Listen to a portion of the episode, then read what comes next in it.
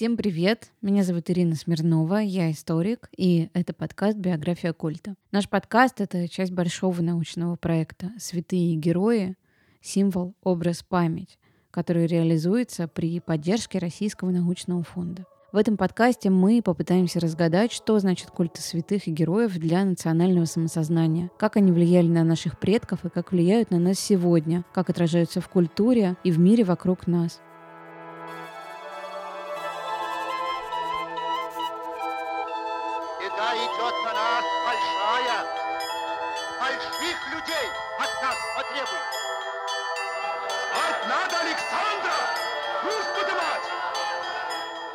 Александр Ильич, добрый день. Добрый Еще день. раз. Еще раз. Продолжаем запись наших подкастов в рамках проекта «Святые герои». И сегодня проговорим про Ливонскую войну как войну священную.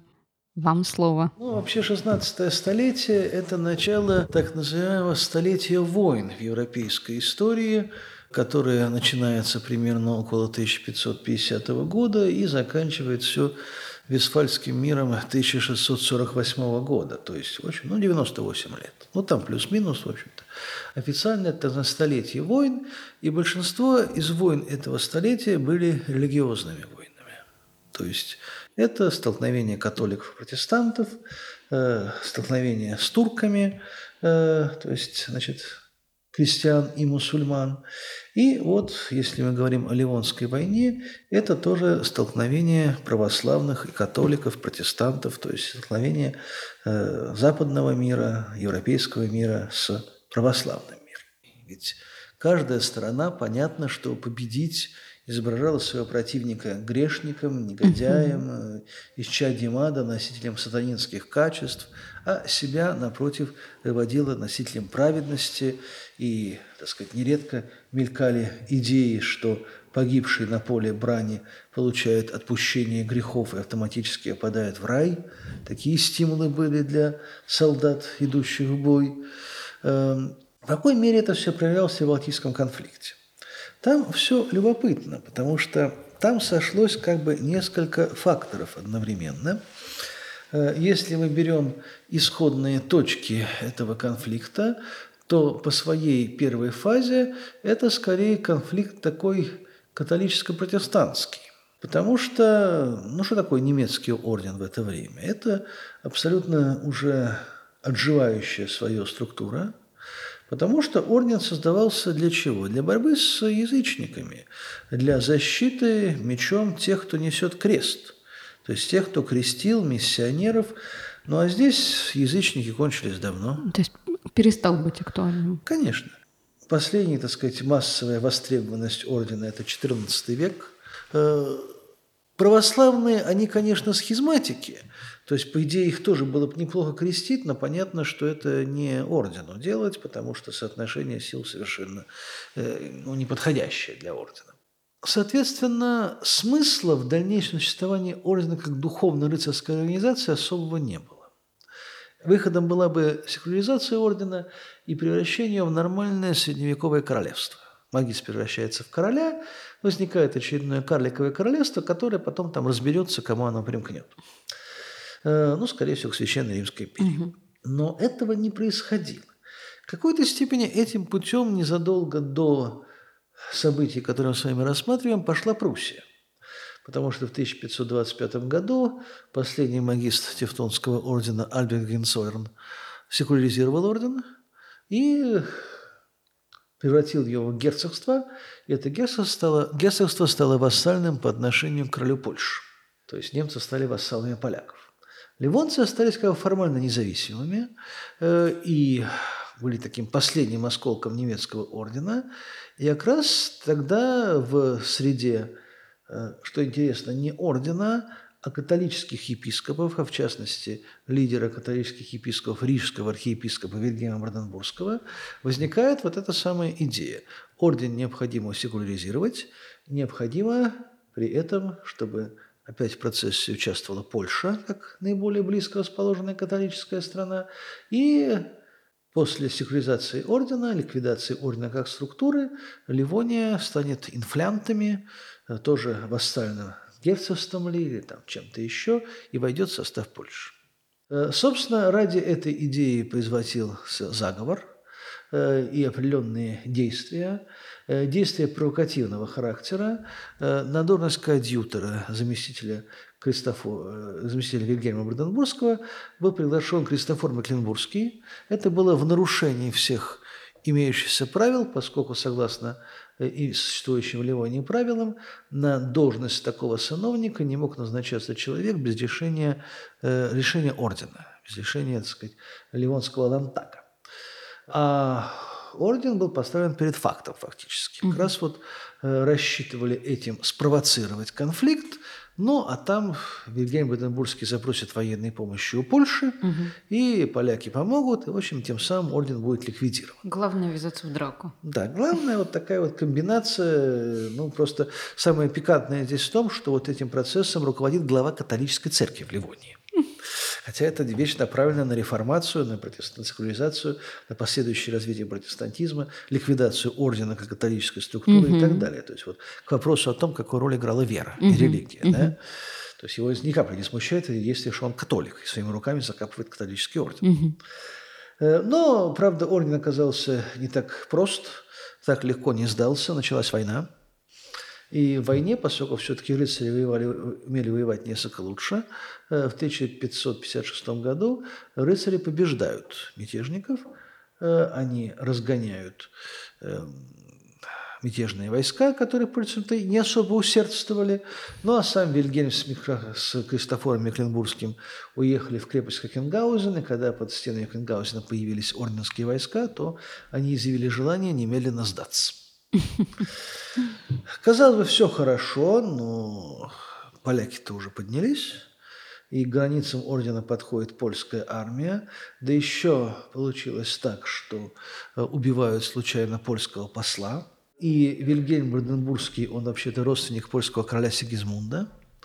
Э, ну и, в принципе, король Сигизмунд, он извлек на свет Божий э, документы о том, что он является давнишним протектором над Ливонской землей, над Ливонским орденом, э, Ливонией как таковой, и, в общем-то, в этом качестве он готов вмешаться, вступиться, и была заготовлена грамота об объявлении войны короной польской, Ливонскому ордену, как Смутьяну и так далее.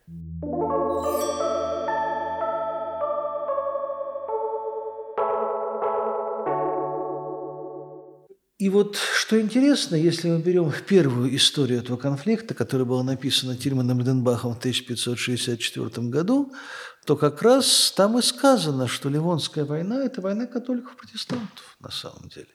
А русские там не очень и виноваты. Они вмешиваются, конечно, но русские что? Это бич Божий. Вот это вот э, Бог наказал нашествие наплеменных. Почему? Потому что Ливония согрешила грехом протестантизма. Блинбах католик. Угу. Вот. Ливония совершила грехом неповиновения истинной церкви. И понятно, за это же надо наказать. А кто лучше всего накажет? Русские лучше всего накажут.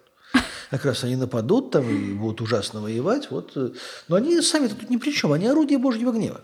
Ну, то есть при том, что и русские параллельно с этим отстаивают идею, что у они русских последние... там, а у русских своя, так сказать, да, идея. Своя идея. Да, своя, но это, так сказать, отдельно они об идее друг друга не очень знали. Да. И не очень их понимали. Ну, а тут они как-то удивительно вот. совпали Но они параллельно в плане действия. Да, да угу. параллельно в какой-то степени шли. Э, и вот этот э, пафос, в общем-то, он сохранялся до ликвидации Ливонского ордена, но орден довольно быстро потом, э, значит, когда Сигизмунд подвел э, войска к границам ордена, орден сдался, воевать с поляками не стали, подписал Позвольский договор в 1557 году, но через год начинается уже большая война с вмешательством России, Дании и Швеции – и э, остатки ордена, они действительно секуляризируются, э, превращаются в инфлянтов и приглашают польские войска уже на условиях, что поляки из их заступятся, вмешаются и спасут остатки территории ордена. Часть превратилась в русскую Ливонию, часть в датскую, часть в шведскую, и вот кусочек оставался Задвинское герцогство, так называемое, которое оказалось под гидой польской короны. А русская Ливония это как, какие современные территории? Это Дербт, Тарту. Дербт, Тарту. Столица угу. Дербт, Тарту. Вот, а так это район Нарвы, и вот земли примерно по Эмыге, э, в общем-то, где-то вот до Феллина и дальше. Ну, в общем, восточная часть современной Эстонии, Мгм. скажем так, где-то до середины. Мгм. Довольно большая территория. У русских свое видение этих дел. Э, Россия тоже, русские тоже пытаются пройти эту войну, войну за веру. Э, Почему? Э, Потому что, ну, какой был истинный мотив войны, это вопрос, так сказать, несколько другой. Вопрос, какая была вывеска. В качестве вывески как раз э, выдвигаются осквернения храмов, которые действительно имели место, поскольку там же реформация, а реформация, она особо не разбирала. Православные там перед ними храмы, православные храмы были в Мгм, ливонских городах, мгм. поскольку там жили русские Потому что купцы. про- православное население Да, было. были бы просто русские концы, так называемые, целые городские районы.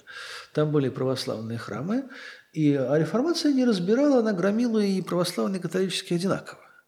Причем там описывали, что их превращали в общественные туалеты, специально, так сказать, из них делали. Э, Вот, то есть это имело место Мгм. быть. Но, в общем, это выдвигалось в качестве одних из аргументов, что ливонцы измени, изменники, изменники Богу, э, изменники государю, и, в общем-то, то, что мы на них нападаем, это наказание за их грехи, в том числе вот такой грех святотатства.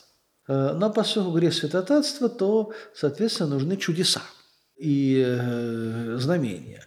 И как раз с этим было связано Нарвское чудо, когда 11 мая 1558 года русские случайно взяли Нарву, но, в общем-то, не хотели. Так вышло. Так вышло совершенно верно. Легенда гласит, что некий немчин э, варил, немец э, ливонский, варил пиво и для того, чтобы разжечь костер под котлом, разру- пытался разрубить и бросить в костер православную икону.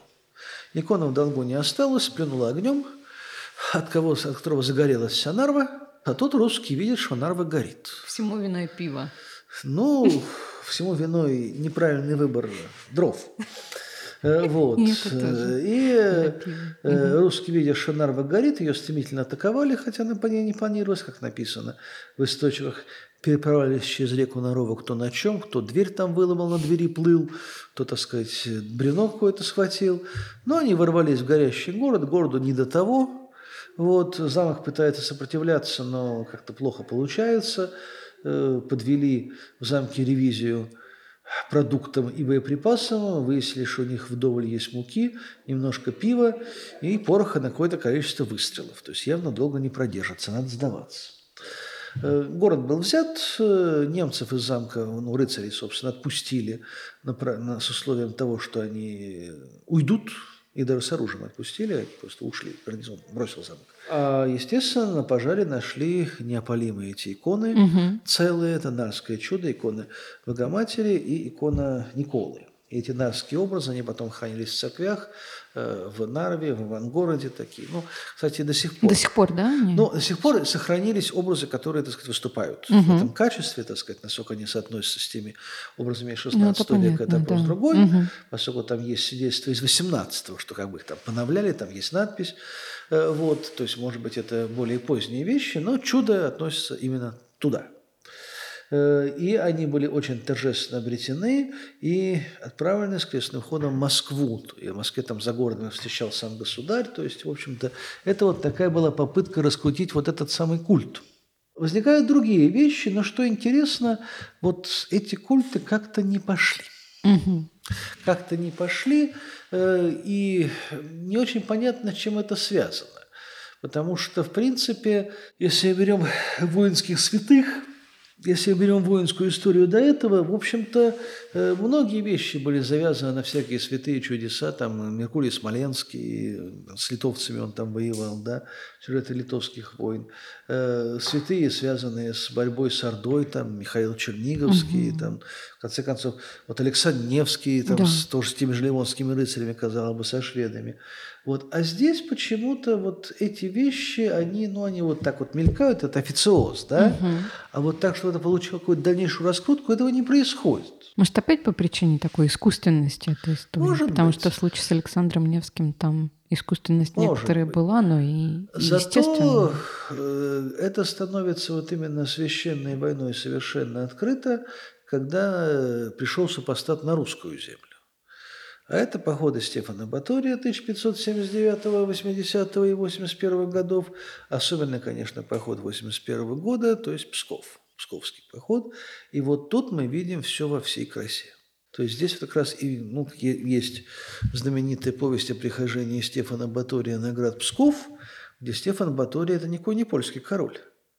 Это аспид, угу. по сути дела, угу. дьявол угу. или дьявольский слуга, который нападает на православный город, исчадье ада, летит, так и лев рыкает, хочет поглотить и Псков. Вот, то есть, в общем-то, здесь, извините меня, Армагеддон. Угу. Здесь борьба правых Добро, сил с дьявольскими силами. Угу. Да. Угу. И вот здесь как раз э, много всяких святых возникает, причем там не очень поймешь, насколько это, ну, скажем так, действительно возникло из народа, а насколько это был официоз. Потому что легенда гласит, что там вот где вот в Пскове сейчас башня у пролома и храм у пролома, там был монастырь, который назывался в углу, ну, это угол крепости, маленький монастырек, и там сидел э, купец Дорофей, кузнец Дорофей, э, ему явилось видение, что на псковские стены сходит Богородица со святыми, и, в общем-то, указывает, что будет там великая битва, но вот город, так сказать, будет, я город закрою, угу.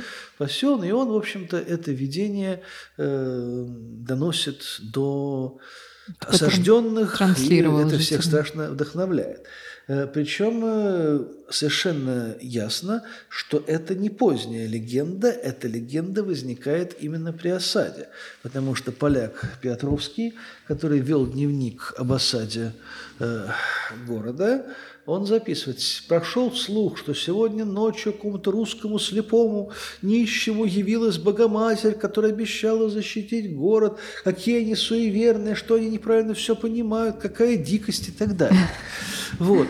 Э, то есть, значит, слух фиксируется и на иноземцев вот, она, угу. вот в то же самое время. Значит, это было там. Но оборона Пскова, она не сухо дала какое-то чудо, хотя это, конечно, тоже чудо, да? Чудо дала оборона Печорского монастыря где вот действительно вещь такая неожиданная, но монастырь обороняли монахи, мирные люди, ну и местные какие-то жители, э, которые впервые взяли в руки оружие. А у них было оружие в монастыре? В монастыре было, да. Угу. Вот, но на штурм монастыря послали европейских наемников в разноцветных штанах, среди которых была какая-то доля шотландцев. Мы не знаем, были они в килтах или нет – но понятно, что когда вся эта экзотически одетая европейская публика явилась по стенам монастыря... Монахи впечатлились. Монахи решили, что явился да. сам дьявол. И так оборонялись хорошо, что расколошматили отборные европейские войска. Это были профессиональные наемники, элита наемничества. Да? Вот, но когда монастырь штурмуют мужики в юбках, то понятно, что... Вот.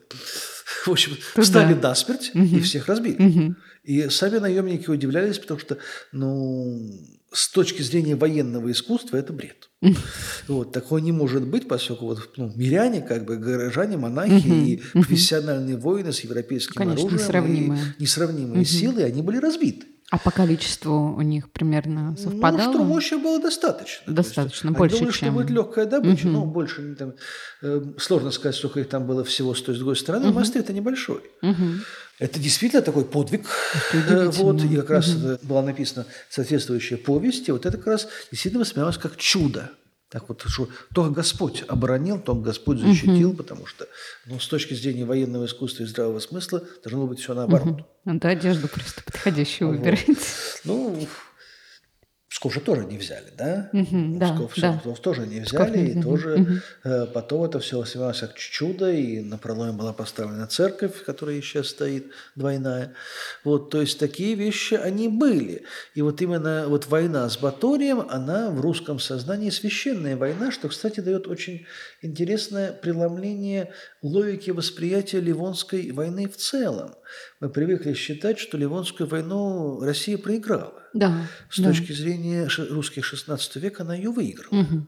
Ну, Батория же разбили. Ну да. Этих разбили, угу. шотландцев, венгерцев угу. и немцев в Псковском монастыре разбили. Псков отстояли, отстояли, враг ушел, враг разбит. Мы выиграли.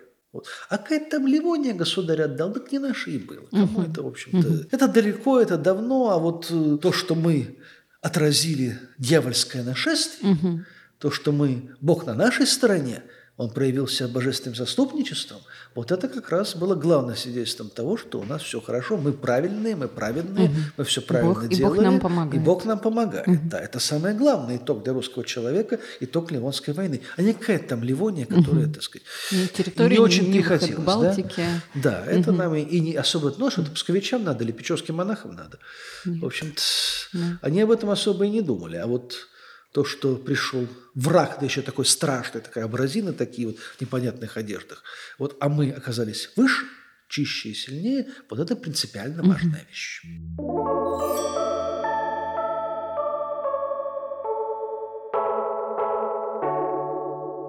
Кстати, интересно, что примерно в это время впервые мелькает меч Давмонта – мы привыкли к тому, что меч Дамонта – это вот такой символ, восходящий к XIII веку, угу. князю XIII века Дамонту.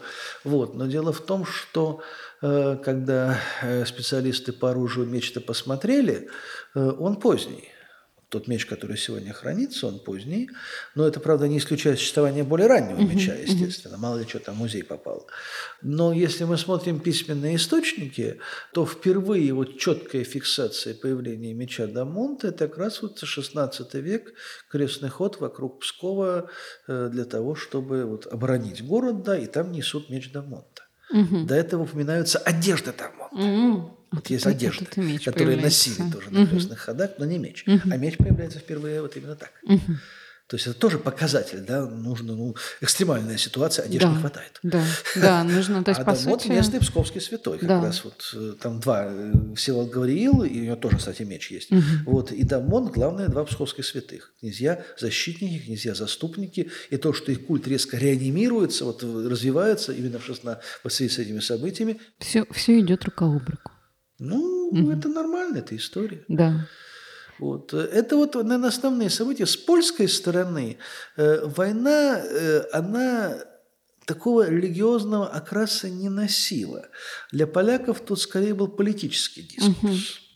Угу. Они воспринимали эту войну, но вот для поляков она вообще закончилась, с одной стороны, крайне удачно, а с другой стороны, такая пировая победа, поскольку у поляков возник комплекс полноценности, вот это можем так назвать.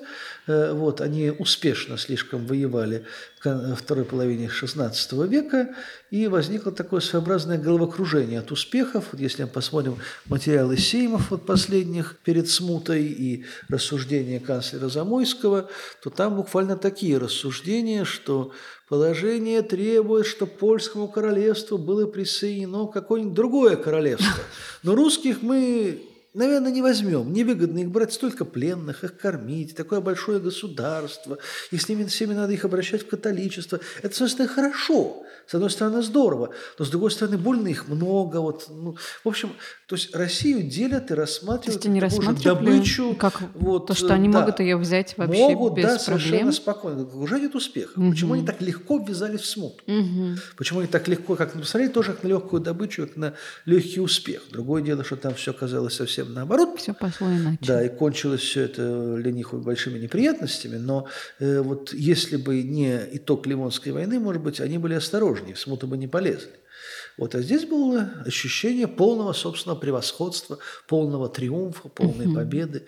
Но это светский момент, это не религиозный. Угу.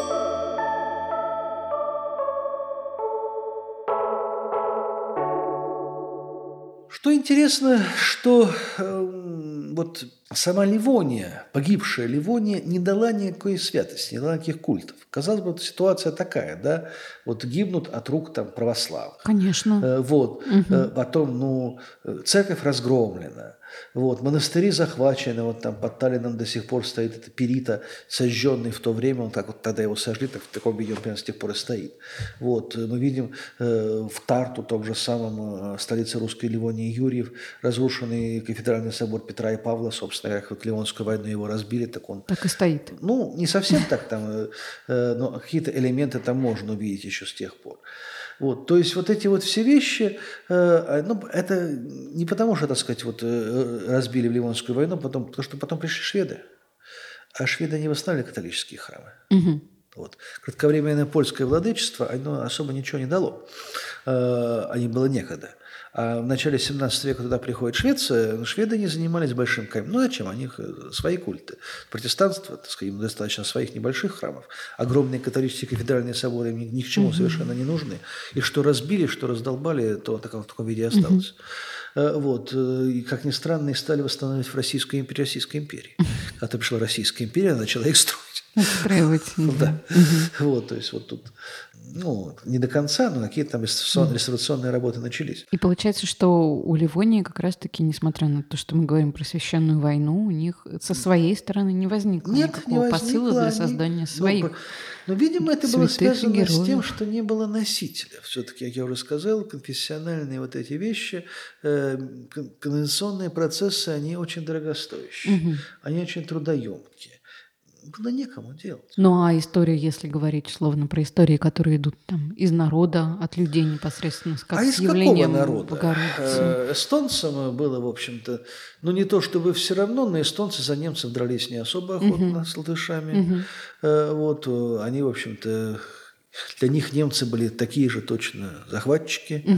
Вот, э, м, к тому же уж для них это точно не было священной войной, у них скорее больше обращение к каким-то собственным культам, старым восходящим к язычеству еще. Там было крестьянское восстание, но э, они немцев тоже не особо жаловали. Особо не включались Ну да. эмоционально. У них свои были, у них свои были, так сказать, вот, интересы у крестьян, так сказать.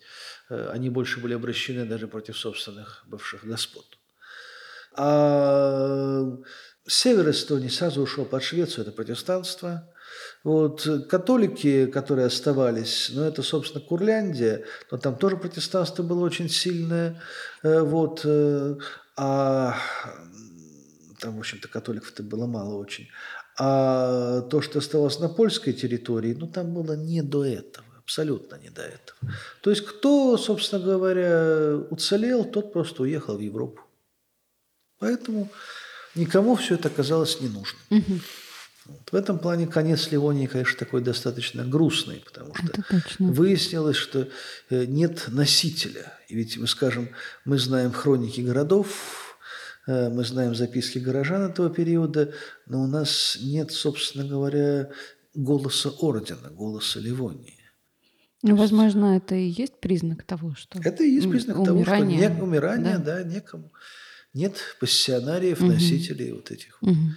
идей, кто Да. мог бы все это продвинуть. И как раз-таки, если мы говорим про русскую сторону, то по- появление вот этих культов и героев — это как раз-таки наоборот Да, признак признак подъема, подъема признак развития, духовного. признак Мгм. того, что это Да. востребовано, это интенсивно Мгм. э, нужно для каких-то заданий, ориентиров, э, якорей, вот как я говорил, э, маркеров нашего пути и целей, прежде всего. Ну, то есть через количество и через появление культов в какие-то определенные периоды мы в том числе можем говорить о том, что происходит этот подъем и Конечно. это развитие у конкретной нации. На примере Ливонской войны В том числе посмотрели. на примере Ливонской войны, да. Хорошо. Спасибо. Вам спасибо. Очень интересно.